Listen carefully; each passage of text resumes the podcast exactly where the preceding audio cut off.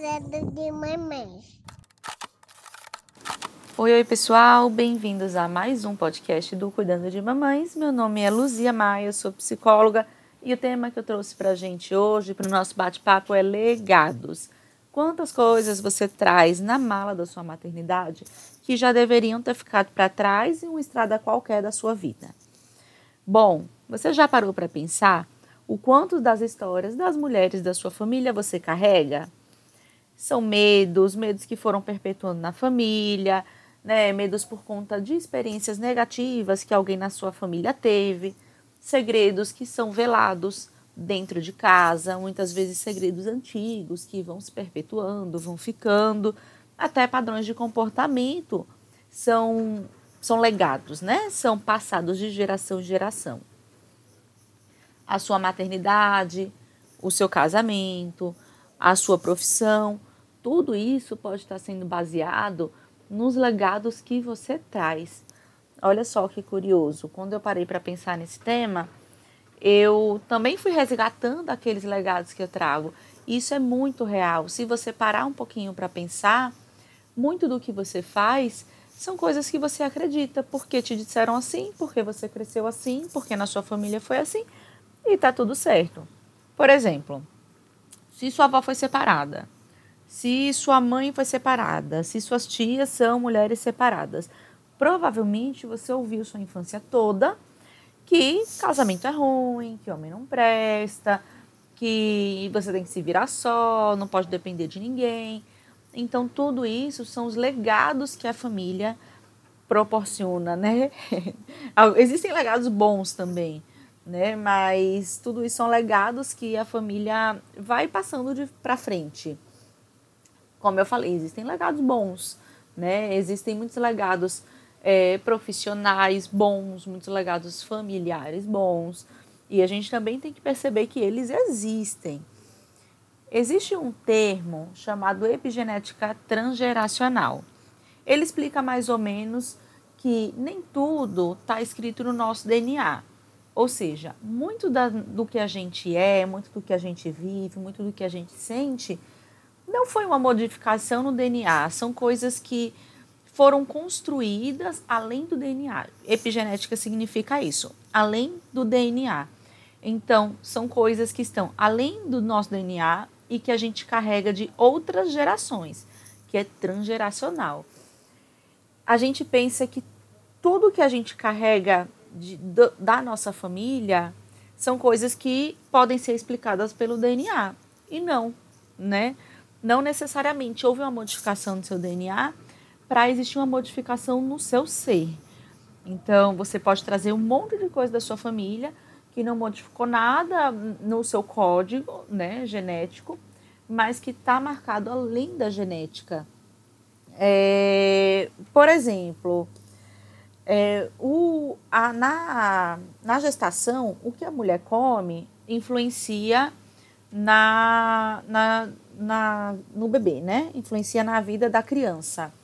O que o pai se alimenta também, desculpa, o que o pai se alimenta também influencia na vida da criança. Muitas vezes isso não não muda, não não muda o DNA da criança. Então assim, a obesidade, né? Pais obesos tendem a ter filhos obesos também. Muitas vezes isso não muda a genética da criança, mas passa para a criança de alguma forma. Né? O que a mãe come, a criança também muitas vezes é acostumada a comer. Se, ela, se a mãe e o pai têm uma boa alimentação antes de ter o filho, por exemplo, isso é marcado na epigenética da criança, não necessariamente no DNA dela. Isso é uma, uma, uma forma da gente compreender que a gente carrega muitas das coisas vou beber água. Muitas das coisas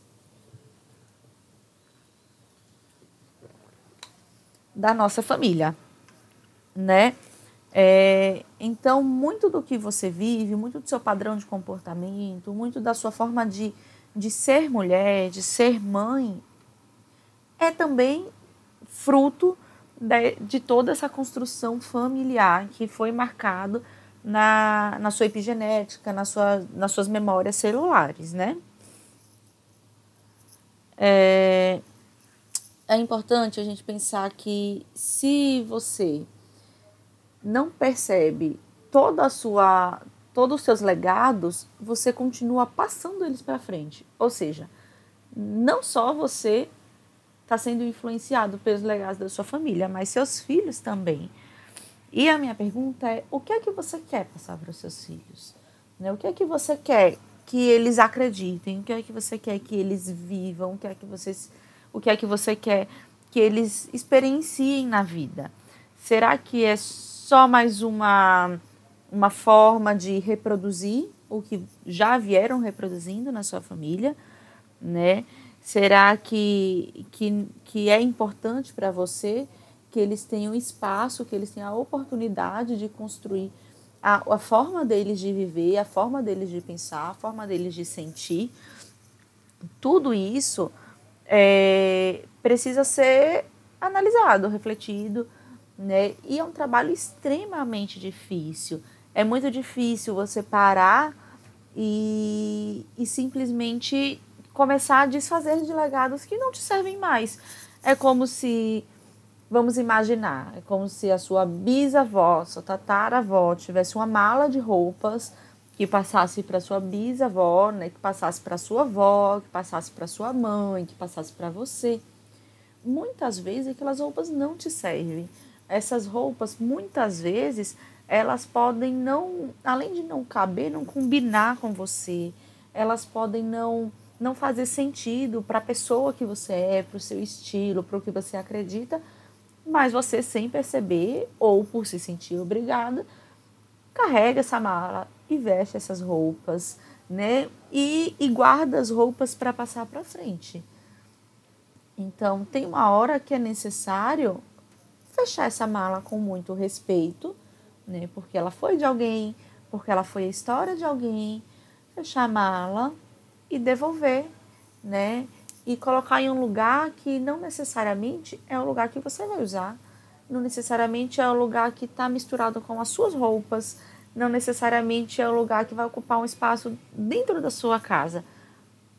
Devolva para um lugar de respeito, né? devolva para um lugar que, que não influencie, talvez, a sua forma de maternar, a sua forma de, de se relacionar, é, não, não é simplesmente pegar a roupa, rasgar e jogar fora. Né? Dá para fazer isso de uma forma leve quando a gente para, pensa e percebe o que é que eu quero passar para frente. Né?